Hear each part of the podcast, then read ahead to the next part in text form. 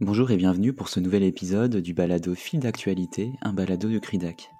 Je m'appelle Loïc Bizel et je serai votre animateur pour ce nouvel épisode. Il sera consacré aux représentations et participations des personnes autochtones aux élections provinciales québécoises.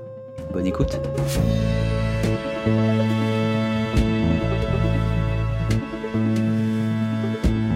Au Québec, un seul membre des Premières Nations avait réussi à obtenir son siège à l'Assemblée nationale depuis que les personnes autochtones ont obtenu le droit de vote en 1969. Alexis Wawa-Nolat, élu dans Abitibi-Est en 2007, y a siégé pendant un peu plus d'un an.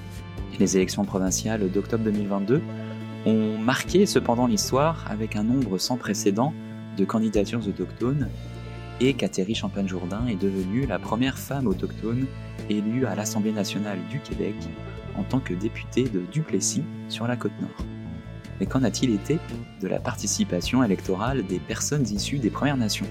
Si les données détaillées en ce sens ne sont pas encore disponibles pour les élections d'octobre 2022, le Québec reste néanmoins la province canadienne où la proportion d'électeurs s'identifiant comme autochtones, se déplaçant pour voter, est la plus faible.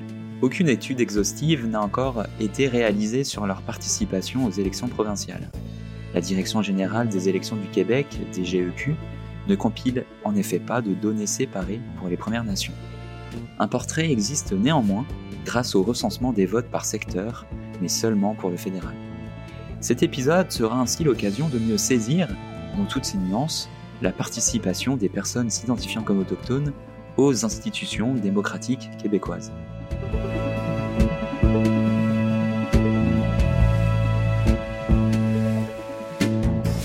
Pour répondre à mes questions aujourd'hui, j'accueille deux invités. Il s'agit d'Hélène Boivin et de Martin Papillon. Alors bonjour à vous deux, merci d'avoir euh, accepté mon invitation d'aujourd'hui et je vous laisserai euh, vous présenter dès maintenant. OK. Euh, moi, je suis Hélène Boivin. Je suis membre de la nation des Pequagami Inuits, les Inuits du lac peu profond, une communauté autochtone euh, située au lac Saint-Jean. Actuellement, je suis encore à l'emploi de l'organisation de Pequagami Inuit qui est un gouvernement en transition. Euh, je suis rattachée au bureau de soutien politique comme conseillère aux relations stratégiques et gouvernementales et j'ai aussi été élue par ma nation en mai 2019 comme présidente de la commission Tepelmetichun, commission qui a comme euh, mandat de rédiger et de soumettre un projet de constitution en référendum. Euh, Martin Papillon, je suis professeur de sciences politiques à l'Université de Montréal. Et je suis aussi, euh, je m'intéresse aux questions autochtones de plusieurs années, depuis plusieurs années, notamment euh, sur les questions de, de gouvernance, euh, négociation de traités, d'entente d'autonomie gouvernementale et aussi, bien entendu, les questions de, de, participation et de représentation des Autochtones au sein des institutions démocratiques coloniales. Alors pour lancer la discussion, est-ce que dans un premier temps, vous pourriez euh, revenir sur le processus de démocratisation de l'accès aux institutions démocratiques pour les personnes autochtones au Québec, euh, que ce soit par le vote ou par le fait de se présenter à des élections? Ben, si tu me permets, je vais commencer. Euh, ben, au Québec, le droit de vote s'est fait seulement qu'en 1969. Euh, neuf ans plus tard euh, par rapport à ce qui avait permis le gouvernement fédéral. Puis nous, ben, on considère que c'est une des plus grandes erreurs historiques de l'histoire que dans la Constitution du Canada, même si on parle des, euh, institutions démocratiques au Québec, on sait que la province de Québec fait partie de la Constitution du Canada les gouvernements à ce moment-là n'ont pas reconnu les peuples autochtones comme euh, des peuples fondateurs. Et euh, actuellement, c'est ce qui ne permet pas de pouvoir être reconnu comme un troisième ordre de, gouvernement. D'ailleurs, nous, on a fait des représentations à plusieurs, plusieurs reprises euh, auprès du, ministère qui est responsable des affaires municipales. Puis c'est ce qui a permis aussi, si vous suivez un peu l'actualité, d'élire un maire à Natashquan, un maire qui est inou. Alors, euh, c'est sûr que dans les, euh, les, institutions au Québec, la participation et la représentation euh, des peuples autochtones, c'est quand même relativement récent. Oui, bien sûr. mais, comme, le dit Hélène, le, droit de vote pour les membres des Premières Nations, là, il y a des distinctions à faire selon les statuts. Les peuples autochtones ne sont pas tous dans le même panier sur les questions électorales, si on, peut le dire ainsi. pour ce qui est des Premières Nations, qui ont les membres des Premières Nations là, qui ont le, statut d'Indien reconnu au niveau fédéral. Effectivement, le droit de vote date de 1960 au niveau fédéral, de 1969 au Québec. Il faut comprendre hein, que le, le statut d'Indien était associé et est encore associé à certains à certains égards hein, à un, un, un, statut de pupille de l'État. On considérait que les, les, les, membres des Premières Nations, ce qu'on appelle les Indiens, on appelle encore parfois les Indiens, hein, euh, on euh, n'avait pas la, la capacité d'exercer la pleine citoyenneté. Et donc, euh, euh jusqu'à ce qu'ils s'assimilent, l'assimilation renvoyait à un processus qu'on appelle l'émancipation, jusqu'à ce qu'on s'émancipe, là, on n'avait on n'était pas considéré pleinement citoyen et donc on n'avait pas le droit de vote. Et ça, ça a duré jusque dans les années 60 au niveau fédéral, jusqu'en 1969 au Québec. Euh, les, les Inuits euh, et les et certains autres, par exemple les Métis euh, et autres, euh, ont eu le droit de vote un peu plus tôt, mais pendant l'histoire, ça a varié un peu. Donc c'est quelque chose de relativement récent, l'accès à la participation démocratique. Je pense que comme le soulignait Hélène aussi, il y a, encore des enjeux euh, de participation, notamment euh, pour les questions de participation au niveau municipal dans certaines régions du Canada et du Québec. Euh, mais il y a aussi d'autres enjeux importants en termes d'accès, par exemple, hein, tout simplement au, bureau de vote. On a vu dans plusieurs circonscriptions, notamment aux dernières élections provinciales au Québec, hein, des enjeux où dans les communautés autochtones, il n'y a pas suffisamment d'accès au, euh, au, au, bureau de vote ou de la, capacité de voter. Donc ça, c'est un enjeu qui existe depuis longtemps aussi. Donc le droit, il y a le droit de vote, mais aussi la capacité ou la possibilité d'exercer ce droit-là. Évidemment, les partis politiques, euh, euh jusqu'à récemment, n'étaient pas particulièrement enthousiastes à encourager la participation autochtone et ou les candidats autochtones ça a changé, on pourrait y revenir, pourquoi ça a changé, mais euh, c'est un phénomène relativement nouveau. Euh, particulièrement au Québec, à la fois l'intérêt euh, des euh, des membres des Premières Nations et plus largement des Autochtones pour la chose électorale, mais aussi l'intérêt des partis politiques pour les peuples autochtones. Alors, une fois qu'on a donc ces éléments de, contextualisation de, sur euh, l'accès à, la participation démocratique, il va euh, exister un débat au sein des, euh, Premières Nations sur les modalités justement de, l'exercice de cette citoyenneté autochtone en contexte colonial. Euh, certains et certaines vont affirmer que donc les, les peuples autochtones ne devraient pas contribuer aux institutions provinciales, voire même fédérales, considérées comme coloniales. Puis d'autres vont rejeter cette vision, euh, puis vont affirmer que la représentation serait vraiment nécessaire à la fois pour donner une voix aux autochtones, mais aussi pour diffuser euh, davantage leurs perspectives dans les débats publics. Est-ce que euh, vous pourriez revenir sur cette tension, puis quel regard est-ce que vous vous portez sur ces enjeux-là? Ben, c'est certain que ça serait, le, ça serait le fun de demander aux gens qui se sont déjà présentés quelle est leur opinion là-dessus. Euh, parce que je pense que ça, je ne sais pas si on est allé jusque là, mais en tout cas pour euh, pour ce pour ma part, euh, les deux sont bonnes, puis les deux sont, sont, effectivement vraies. Il y a deux façons de penser. C'est sûr que d'un côté, c'est des institutions coloniales, sauf que de se présenter, l'avantage de se présenter puis d'être élu dans un dans les institutions politiques provinciales, l'avantage que ça a, c'est d'être à l'intérieur de la structure et de, et de, et de pouvoir essayer autant que possible de faire changer les choses, de faire écouter la voix euh, des Premières Nations, fait au moins, puis d'être représenté aussi. Sauf que le problème qui se pose, et ça demande énormément de courage aux, euh, aux gens des Premières Nations qui se présentent pour des partis politiques, parce qu'elle doit d'abord et avant tout défendre les lignes de pensée du parti, puis les lignes de pensée du parti, ben on sait que dans la plupart des cas, les, euh, enjeux autochtones sont, euh, sont peu ou pas du tout, du tout tenus en compte et considérés. Alors, c'est pas évident là pour quelqu'un qui se présente euh, des Premières Nations dans un parti politique puis qui est élu à, à cause entre autres de ces raisons-là. Puis l'autre chose aussi qui fait que ça demande beaucoup de courage pour pour les gens qui se présentent, la pression est énorme parce que là, maintenant, puisqu'ils ont été élus, qui sont membres des Premières Nations, ben, nous, les Premières Nations, on les voit comme étant nos, euh, porte-paroles. Fait on, a beaucoup d'attentes euh, vis-à-vis ces gens-là. Fait que donc, c'est double, comment je pourrais dire ça, donc double responsabilité pour quelqu'un des Premières Nations de, se présenter dans un parti politique euh, euh, par rapport à ce que je viens de mentionner.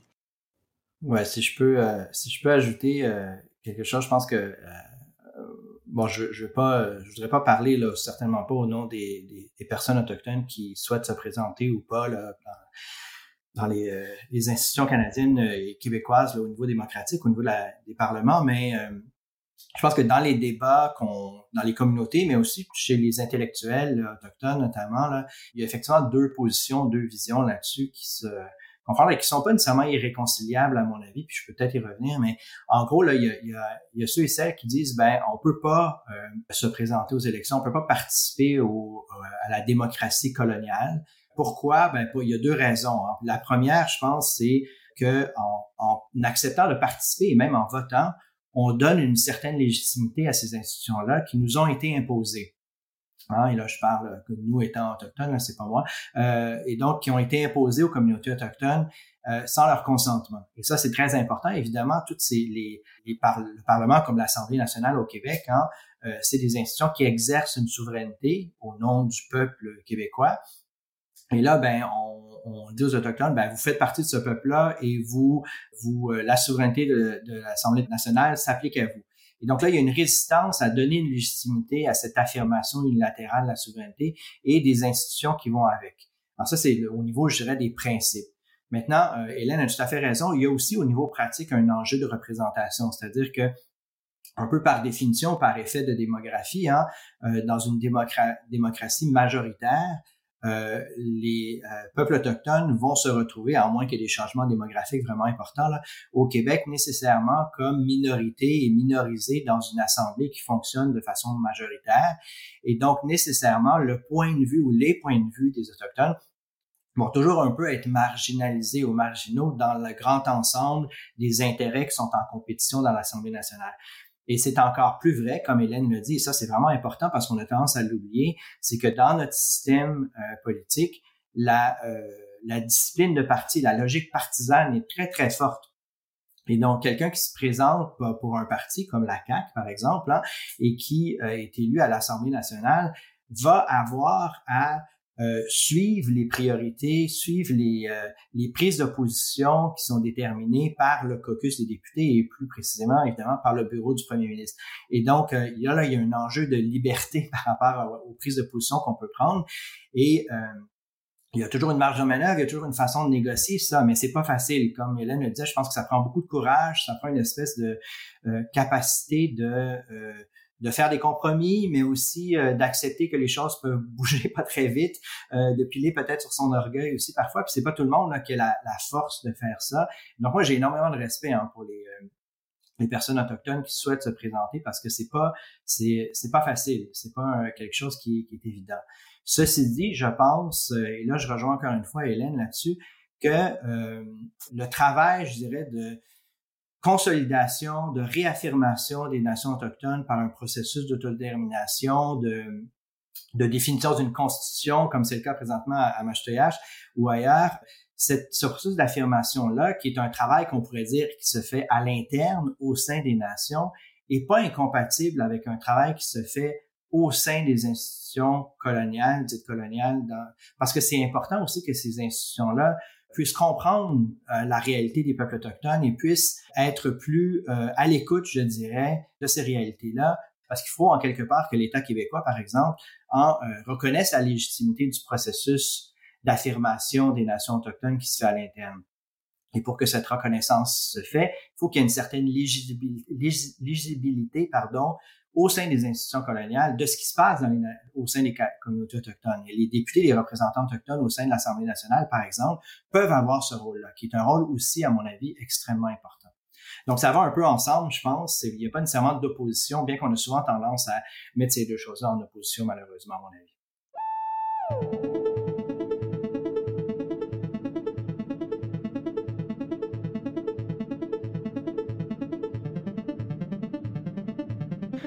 Alors, euh, vous l'avez évoqué là, l'enjeu de la représentation, il est important. Puis justement, cette année, euh, avec euh, la période électorale qu'on a eue, en octobre dernier, on a eu un, un, nombre record de candidats et de candidates autochtones aux élections provinciales. Puis bien sûr, donc il y a eu l'élection de Catherine Champagne-Jourdain. Comment est-ce que vous, vous interprétez cette hausse de, de candidatures de, de, personnes autochtones. Puis qu'est-ce que ça vous inspire l'élection de Madame Champagne-Jourdain, donc qui est, devenue la première euh, femme autochtone à rentrer à l'Assemblée nationale euh, du Québec? Bien, moi, je trouve que depuis quelque temps, de façon générale, la question autochtone est beaucoup plus euh, est plus d'actualité les gens sont plus euh, informés, plus conscients des réalités autochtones.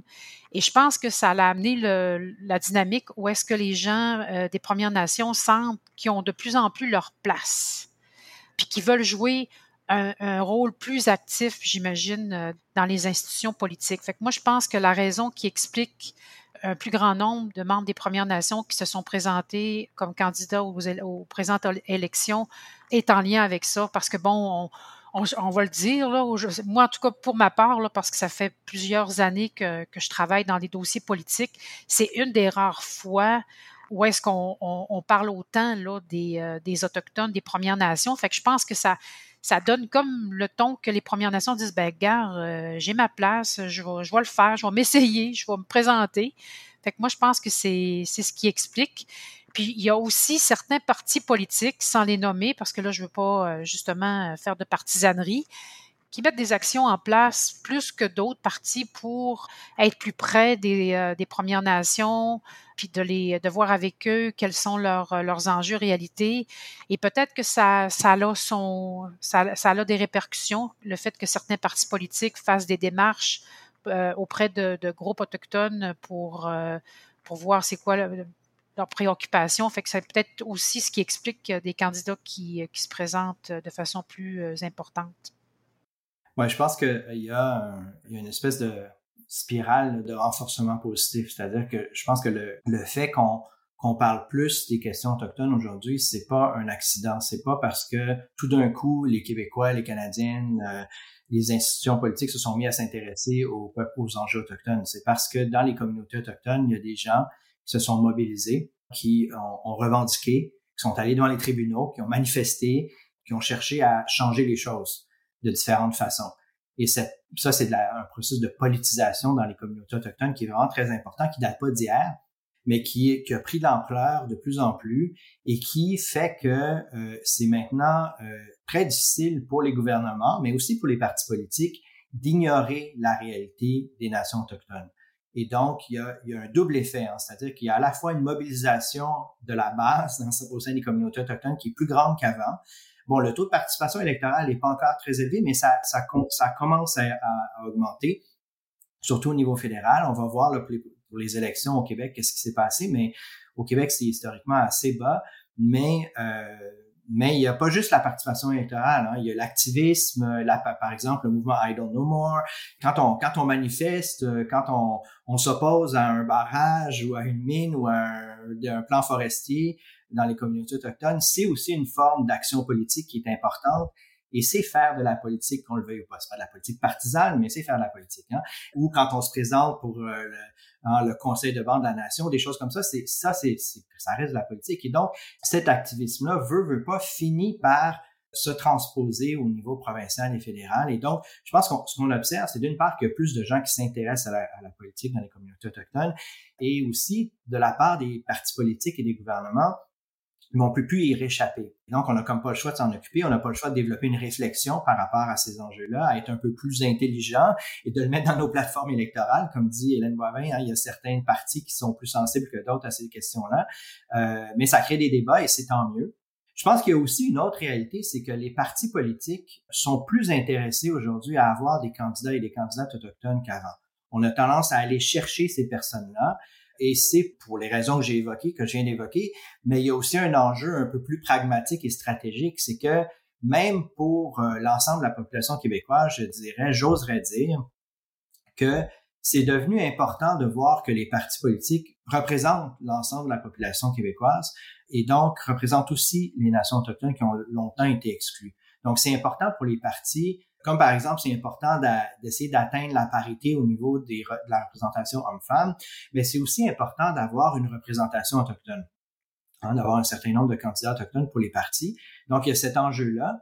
Et enfin, dernier élément, là, c'est que on, s'est rendu compte dans les études sur les, questions électorales que lorsqu'il y a des candidats et des candidates autochtones dans les dans les circonscriptions aux élections, les gens ont tendance à aller plus voter dans les communautés autochtones. C'est pas surprenant, c'est normal. On se reconnaît un peu plus dans les candidats, donc on va avoir tendance à être plus mobilisé.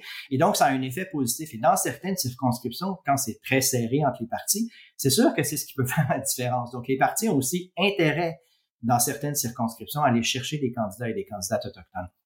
Donc, tout ça mis ensemble, je pense que ça fait une espèce de mouvement qui est un peu irréversible à mon avis. Là, on reviendra pas en arrière où euh, d'élection en élection, on va avoir de plus en plus de candidats et de candidates autochtones qui se présentent euh, aux élections. Alors c'est intéressant que vous ayez abordé tous les deux la question du taux de, participation, parce qu'effectivement, euh, on n'a pas encore les chiffres des dernières élections, mais en moyenne, historiquement, elle se situe entre 12 et 15% pour les, les, personnes autochtones, ce qui est tout de même assez faible comparé au reste de la population. Néanmoins, est-ce que cela veut dire que les, autochtones et membres de Premières Nations sont dépolitisés, euh, désintéressés de la chose politique? Vous évoquiez, euh, vous deux, les euh, différentes formes que peuvent prendre les actions politiques et l'engagement politique. Est-ce que vous pourriez revenir là-dessus? Ben nous, comment je pourrais l'expliquer, c'est que il doit y avoir toujours ben, on n'a comme pas le choix d'avoir toujours un dialogue avec euh, les institutions politiques euh, provinciales parce que, bon, euh, on vit dans un dans, dans la province de Québec où est-ce que majoritairement c'est bon c'est le peuple québécois et nous on est un, peuple minoritaire. On a comme on n'a comme pas le choix d'établir puis ça fait partie de, de notre quotidien de suivre euh, et d'établir des relations avec les institutions politiques euh, provinciales. l'objectif qu'on tente, euh, c'est de les, les influencer. Mais on se rend compte, en tout cas moi, je, me permets de, mentionner que on, sent qu'il y a encore beaucoup d'éducation à faire. Fait que nous, on, il y, a de l'éducation à faire auprès des institutions politiques provinciales, éducation pour ramener certaines choses euh, dans leur contexte, sans aller dans les détails, parce que souvent les, euh, les enjeux autochtones, de façon générale, sont, sont mal saisis, sont peu compris euh, et, même, ben, ben, par de ce fait, sont, sont pas considérés. Je dirais que de la politique, on, on en fait tout le temps. Je dirais même que ça occupe, les gens seraient surpris de voir à quel point ça occupe une place importante dans notre quotidien parce qu'on justement, on a, c'est sûr, je vais, je, vais, parler des dossiers que moi je connais bien, là. Par exemple, le dossier de toute la question des, droits territoriaux, euh, toute la question de l'autodétermination, l'accès aux ressources euh, par rapport au développement qui se font sur le territoire on n'a pas le choix, là, qu'on le veuille ou qu'on le veuille pas, d'être très impliqué au niveau politique pour euh, le plus possible influencer et atteindre nos objectifs. Puis on sait que si on, ne joue pas ce rôle-là, mais ça va être très difficile de, les atteindre, ces objectifs-là.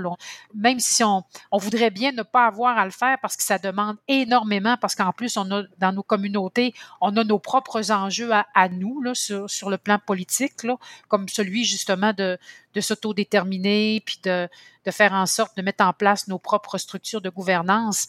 Alors, euh, pour nous, ça représente aussi beaucoup d'énergie, beaucoup de temps, puis c'est toujours en plus à recommencer parce que, bon, à tous les quatre ans, il y a des élections, il y a des, comme là, présentement, on va avoir un nouveau cabinet qui va être formé, il va avoir un nouveau ministre qui va être nommé, un ministre responsable des affaires autochtones. Alors, nous, il faut le rencontrer, faut le, en tout cas, bref, puis en plus, il y a plusieurs communautés, fait que c'est, c'est demandant, c'est exigeant, puis ça, ça demande beaucoup de temps là, pour euh, les Premières Nations, mais c'est nécessaire. Oui, je pense qu'il y, a, effectivement un travail, la notion de relation de nation à nation, euh, si on la prend au sérieux, ça veut dire que les, gouvernements, évidemment, doivent, respecter l'autorité euh, et les structures de gouvernance des nations autochtones. Et ça, ça veut dire qu'il doit y avoir des relations intergouvernementales hein, ou des relations de nation à nation. Et donc, ces, ces relations-là impliquent beaucoup, beaucoup de coordination, de, de, consultation, de négociation continuellement, continuellement. Alors, je pense que dans les communautés autochtones, puis Hélène Boivin le, sait mieux que moi parce qu'elle est là-dedans beaucoup plus que moi. C'est effectivement beaucoup de beaucoup de travail. C'est beaucoup de travail d'éducation, de sensibilisation aussi du côté euh, des gouvernements euh, fédéraux et provinciaux, mais surtout provinciaux, je dirais, qui changent continuellement et qui n'ont pas nécessairement la, la, capacité de, de bien saisir euh, la nature des enjeux. Donc ça, c'est un aspect vraiment important qu'on oublie un peu hein, quand on parle de, de participation d'engagement politique des nations autochtones. Souvent, on a tendance à oublier qu'il y en a beaucoup de ça qui se fait derrière la scène. c'est ça, c'est beaucoup de négociations, tout ça qui est moins visible. Et les gens qui sont euh, actifs politiquement dans les communautés autochtones sont souvent mobilisés dans ce genre de négociations-là, de travail-là, qui est encore une fois pas toujours visible, puis qui est pas toujours valorisant au sens où euh, il y, a, il y, a, très peu de reconnaissance, je pense, pour ça. Ben, peut-être au sein des communautés, mais au niveau de l'espace public, hein, c'est, pas bien saisi ça. Et ça, c'est important. L'autre chose, c'est que euh, il y a d'autres façons aussi d'être actif politiquement, notamment pour les pour les jeunes, mais pas juste pour les jeunes dans les communautés autochtones. Je pense, par exemple, à des choses comme euh, réapprendre ou apprendre euh, la langue. On va dire, c'est quoi le lien avec la politique? Mais moi, à mon avis, il y a une dimension politique importante à ça. Pourquoi? Parce que la langue est intimement lié à l'identité. On le sait au Québec, hein, on est sensible à ça. Donc, euh, de réapprendre sa langue, de se réapproprier sa langue, les concepts, les notions, le lien au territoire qui passe à travers hein, les mots qu'on utilise. Ben, euh, mais ça, c'est aussi un geste politique. C'est une façon de se politiser, de se conscientiser à notre histoire, à notre réalité et d'être capable de l'articuler aussi, ça. Donc, ça, ça peut paraître loin de la politique partisane, mais c'est, à mon avis, quelque chose qui est important aussi et qui a une dimension politique importante. Même chose, par exemple, aller sur le territoire. Bon, moi, je suis pas autochtone, mais j'ai tellement entendu souvent hein, des personnes autochtones me dire quand je vais sur le territoire, je me retrouve, etc., etc. Ben, je peux le comprendre si l'identité politique est liée au territoire, puis des revendications territoriales, etc. Ben, aller sur le territoire, être présent sur le territoire, comprendre ce lien-là, se réapproprier physiquement ce territoire-là qui nous a été enlevé, qui a été dépossédé, ben c'est aussi un geste politique, même si on le voit pas nécessairement comme ça consciemment. Il y a beaucoup de choses comme ça qui se passent dans les communautés autochtones qui ont une dimension politique importante et qui renvoient, à mon avis, à une notion plus large d'engagement politique que simplement la politique partisane ou le fait de, voter. On aurait intérêt, on aurait avantage à, à, en parler plus de ça parce que c'est, euh, je pense que c'est une richesse qu'on saisit peut-être un peu mal du monde politique autochtone. Alors, face aux difficultés d'accès à, la participation euh, démocratique, face euh, au manque de, représentation, puis au manque aussi de, bah, de représentation à la fois politique, mais aussi euh, manque de compréhension des enjeux que peuvent vivre les personnes s'identifiant comme autochtones, quelle solution serait souhaitable pour favoriser une meilleure représentation Est-ce qu'on ne pourrait pas parler euh, d'une création euh, d'un parti autochtone? Je sais qu'il y, a des pays comme la Nouvelle-Zélande euh, où il existe un parti maori. Est-ce que ce serait souhaitable qu'il y ait un, parti qui puisse représenter de la meilleure des façons les personnes autochtones? Est-ce qu'il faudrait aussi un changement du mode de scrutin? J'aimerais bien vous entendre là-dessus. Ben moi, pour ma part, je prêche pour l'autodétermination euh, parce que même si on avait un parti politique euh, avec toute la, complexité euh, qu'on retrouve au, Québec, là, parce qu'on a 11 nations autochtones, comme vous le savez, sur le territoire, on a un territoire qui, est très, très, très grand.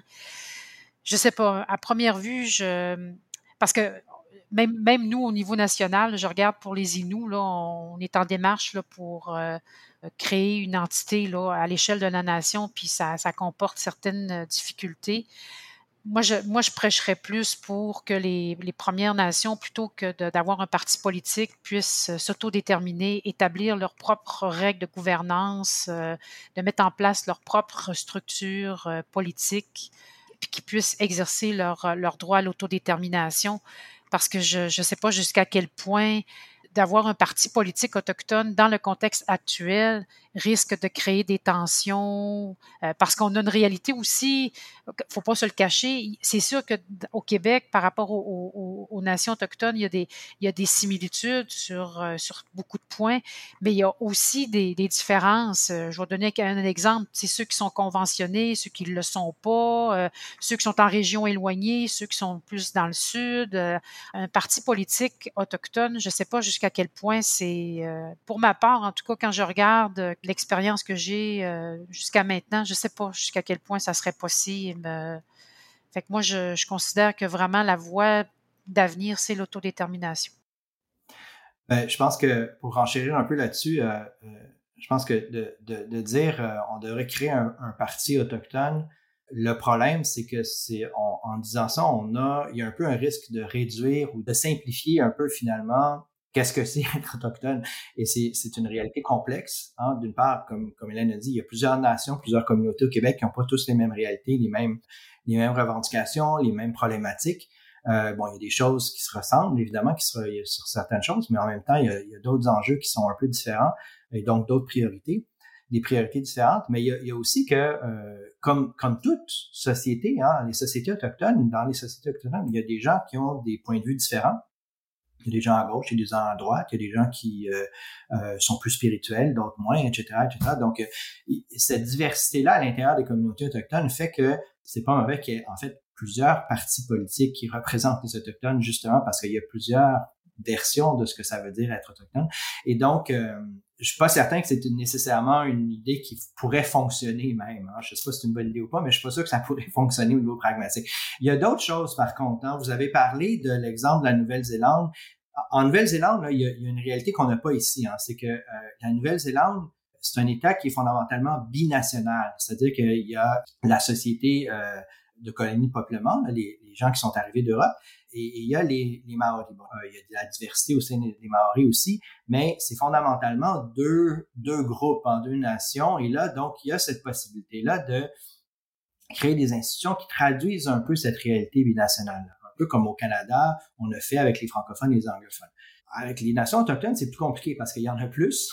Juste au Québec, hein, on parle de 11 nations. Et donc, euh, là, c'est plus compliqué de créer des institutions, de créer des mécanismes de représentation qui, justement, traduiraient cette diversité-là.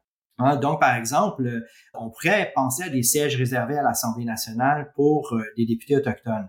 Mais là, les sièges réservés, comment ils seraient déterminés? Est-ce que c'est la majorité des, d'ensemble des nations autochtones au Québec? Mais là, à ce moment-là, il y a un enjeu démographique. Hein? Les Inuits sont plus nombreux, est-ce que ça serait toujours un député uni? Bon, il y en a qui se reconnaîtraient pas là-dedans. Donc, c'est pas si facile que ça, ça non plus, de trouver le bon mécanisme. Il y a une troisième option. Vous avez parlé d'un parti politique autochtone. Il y aurait des sièges réservés à l'Assemblée nationale. C'est complexe, mais c'est pas impossible. Il y a une troisième option, puis je suis pas nécessairement plus ou moins favorable à celle-là, mais c'est simplement pour donner des idées. Euh, il y a une troisième option qui est la création d'une chambre, hein, d'une assemblée élue directement par les individus autochtones, une troisième chambre, autrement dit, ou une deuxième au Québec, puisqu'on n'a pas de Sénat. Là. Et ça, ça existe euh, notamment dans les pays scandinaves, hein, où les Samis ont des, assemblées élues, des parlements élus. C'était une, une, recommandation aussi de la Commission royale euh, sur les peuples autochtones dans les années 90 au niveau fédéral. Bon, qu'est-ce que ferait cette chambre-là? Quelle autorité elle aurait? Comment elle fonctionnerait? Bon, il y a plein de questions qui restent ouvertes. Mais si on s'inquiète un peu du fait que les Autochtones sont sous-représentés dans nos institutions, ben ça peut être une solution aussi. Puis là, ça, ça correspond peut-être un peu plus à la vision de la relation de nation à nation. S'il y a une chambre distincte, par exemple au Québec, pour représenter les intérêts des Autochtones, ben ça, ça correspond un peu plus à cette vision bilatérale-là. Vous allez dire, bon, l'Assemblée des Premières Nations du Québec-Labrador, c'est pas ça un peu, c'est différent, parce que là, il n'y a pas d'élection directe à l'Assemblée des Premières Nations Québec-Labrador, c'est les chefs des communautés qui sont représentés, donc il n'y a pas une légitimité directe. C'est aussi plus un organisme de représentation que pas une autorité euh, indépendante, pas une, une souveraineté ou une autorité sur une des compétences hein, de gouvernance directe. Euh, donc, c'est un peu un, un, bébé différent, je dirais. Donc, il y a cette possibilité-là aussi. Mais ça, hein, avant tout, moi, je pense que fondamentalement, le choix revient et relève des nations autochtones. Est-ce qu'ils souhaitent être plus ou moins représentés au sein des institutions coloniales qu'on cherche à décoloniser? Est-ce que, comme Hélène Boivin le dit, elle, elle dit, moi, je suis plus en faveur de l'autodétermination, donc de développer nos propres institutions ben c'est un choix légitime aussi hein, de dire ben moi la représentation au sein des institutions coloniales ça m'intéresse moins ce que je veux c'est plutôt développer notre autonomie nos institutions de gouvernance etc et euh, comme on l'a dit tout à l'heure ça va pas nécessairement l'un contre l'autre mais on a une capacité et des ressources et du temps limité, donc il faut savoir prioriser. C'est tout à fait correct que les nations autochtones, à mon avis, choisissent de prioriser la construction de leurs propres institutions plutôt que euh, de chercher à construire des institutions de représentation au sein des institutions coloniales. Je pense que c'est un choix qui se défend aussi. Bah, je pense qu'on peut, on peut conclure là-dessus. Ça fait, euh, ça fait vraiment une, belle conclusion à cette émission. Je vous remercie euh, beaucoup à tous les deux d'avoir répondu présent à, à, mon invitation. Puis je suis sûr qu'on aura d'autres occasions de discuter des enjeux, puis de voir aussi qu'est-ce que ça va changer, d'avoir à l'avenir plus de représentation, on l'espère en tout cas, dans les institutions québécoises des personnes autochtones. Merci encore à tous les deux. Merci, Merci. à vous.